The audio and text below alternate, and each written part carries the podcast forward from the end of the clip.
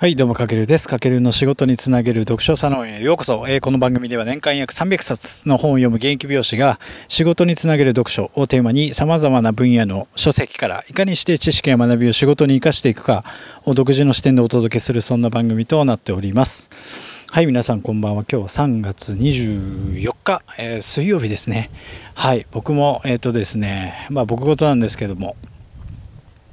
今月で今吉祥寺で働いてるんですけどもそこのお店を3月いっぱいで退社して次4月から、えっと、東京都港区なんですけども、えっと、東京タワー近いんですよね。田町という駅でこれからまた美容をやっていくんですけれども、えっと、今度はね、郷土経営という形で、はい、えっと、がっつり経営の方もちょっと向き合っていかなければいけないんですけども、まあ、その時にですね、やっぱり、もう今そこはもうお店が、すでにあるお店、既存のお店であって、で、スタッフの子が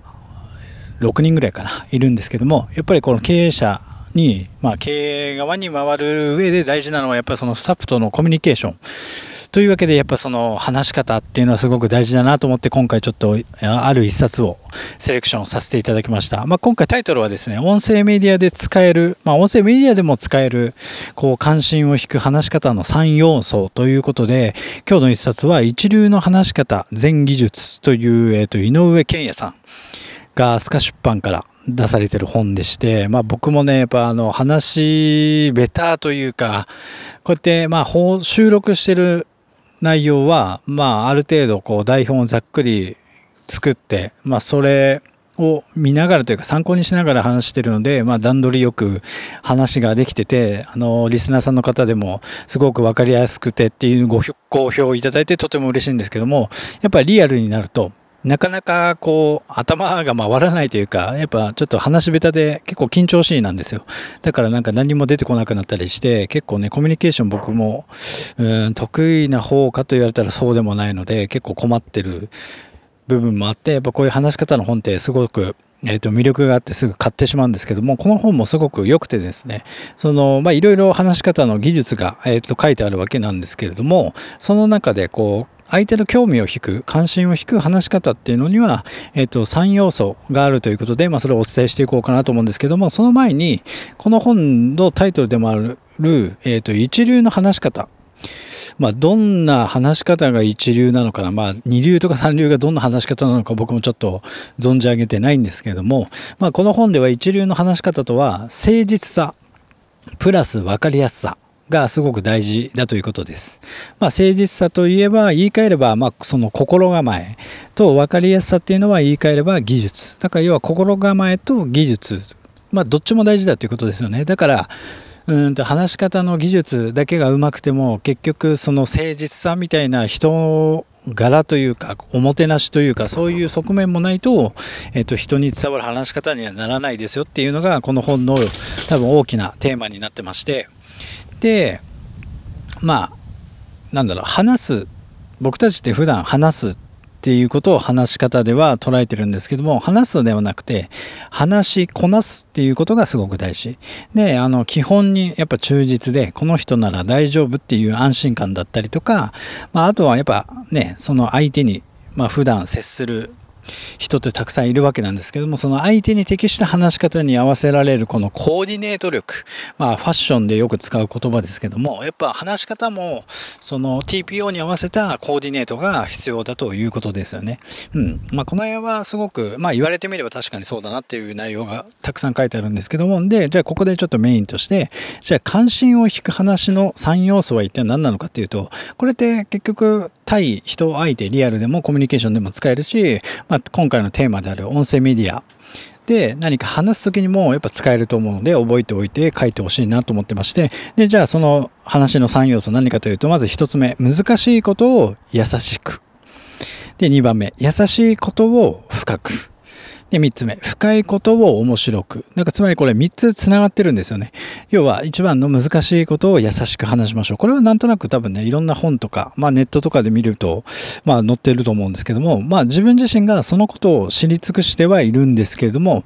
頭の中では、じゃあ要は何なの？要は何なの？と唱えながら話すことによって、まあ難しい話題でもこう優しくなっていくだから要は噛み砕いて話をしていくってことがすごく大事ですよね。じゃあその難しいことを優しくした後は、そのこと、あとは優しいことを今度は深めていこうっていうことですよ。要はその背景だったり前後関係も含めてしっかりと筋が通るように意識して話をしていくってことがすごく大事。これが2番目。じゃあ優しいことを深く言ったら次深いことを今度は面白く話すんですよね。だから深く深深ければ深いほど話はすごく伝わりやすいと思うんですけどもやっぱそこに面白さがないとあの人は関心興味関心を持たないと。だからその深さを面白くするためにはここではまあ臨場感のある言葉を使う要はちょっとなんだろうライブ感だったりあとはなんだろう動画的にこうその人の頭の中でなんかイメージ化できるようにまあその人の頭の中でこう自分とのが頭でうがい描い描けてることと同じことを相手にも描かせるってことがすごく大事。で、この本でも書いてあったんですけど、やっぱり人の興味関心って関心とかはエンターテインメント性がすごく大事だと言ってたので要はその自分の話の中にもワクワクだったりドキドキ感をこう盛り込んでいくことがすごく大切ですよっていうのが、まあ、この本の多分メインの、えーと、僕たちに伝えたいことなんだと思ってますので要は今なんか音声メディアもう僕もこれそうですけども、まあ音声メディアを収録してる時でも、じゃあ、この話って、まああの自分で一回撮ってみて収録。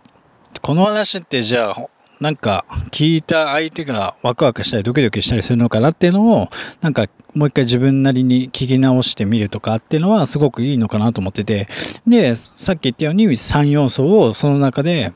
えー、と確認するまあ難しいこと場が出てきたらそれって自分優しく伝えられてるのかなとかあとまあじゃあ優しくは伝えられてるけれども表面的じゃなくて深く話せてるかなとか。じゃあその深くできてはいるけども面白くはないな。そしたらちょっとこれをどういうふうに面白くしようかな。っていうふうにこの3要素をどんどんどんどん絡めていくことによってまあ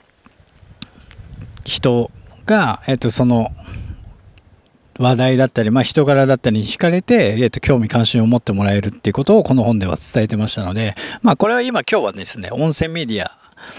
に例えてお伝えしてるんですけども、これは対人とのコミュニケーションでも多分そうだと思いますし、誰かに何か伝えるとき、まあ僕で言えばやっぱり職場のトップとして下の子たちにどういったコミュニケーションを取るか、まあそれによってこのお互いの関係性が結構変わってきたりもすると思うんですよね。僕結構書く、書いて伝えるっていうのは得意なんですけど、やっぱこうやって言葉にして話すってなると、ああ、何話していいか分かんなくなるとかってなっちゃうので、じゃあそういった時にさっき言った3要素、まあ難しく今言ってないかなと思ったらちょっと優しくしようとか、えっ、ー、とちょっと優しいことできてんだけど、なんか表面的だなと期は深める。じゃあ深めることはできてんだけど、なんかこれ全然つまんないなってなった時は、じゃあ面白くみたいな感じで、自分の頭の中ですその3つの要素を常に思い描いているだけで、こう使う言葉とか言い回しが変わってくると思いますので、ぜひあの今回の内容参考にしていただけたらと思います。はい。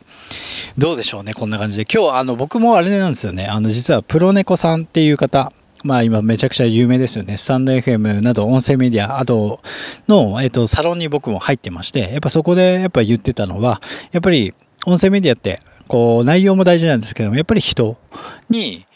うんとファンがつくコンテンツだということなので、まあ、僕もちょっとね、その、なんだろう、中身を重視して今まで放送してきたんですけど、もうちょっとね、自分の人柄とか、もっと皆さんに知ってもらいたくて、え、ー、と、あまりなんか台本もね、作り込みすぎるとやっぱつまんなくなってしまうので、なんか自分のキャラ性もこうやっていろいろ出していけるように、ちょっとアドリブ力も磨いて頑張ってきますので、ぜひ、あの、皆さんも今日の配信を聞いて少しでも、えっ、ー、と、自分のね、えっ、ー、と、こう、せっかく時間をかけて作ったコンテンツをね、やっぱ聞いてもらえたら、すごい嬉しいじゃないですか。だからまあ今日僕がお伝えした要素とかも含めて、なんか音声メディア、今が頑張ってる人は、ぜひ、えっ、ー、と、実践してみてください。はい。というわけで今回は以上になります。えっ、ー、と、今回の内容少しでも参考になりましたら、ぜひフォロー、コメント、いいねなどいただけると大変励みになりますので、ぜひよろしくお願いします。はい。それでは、本日は以上になります。かけるでした。ではでは。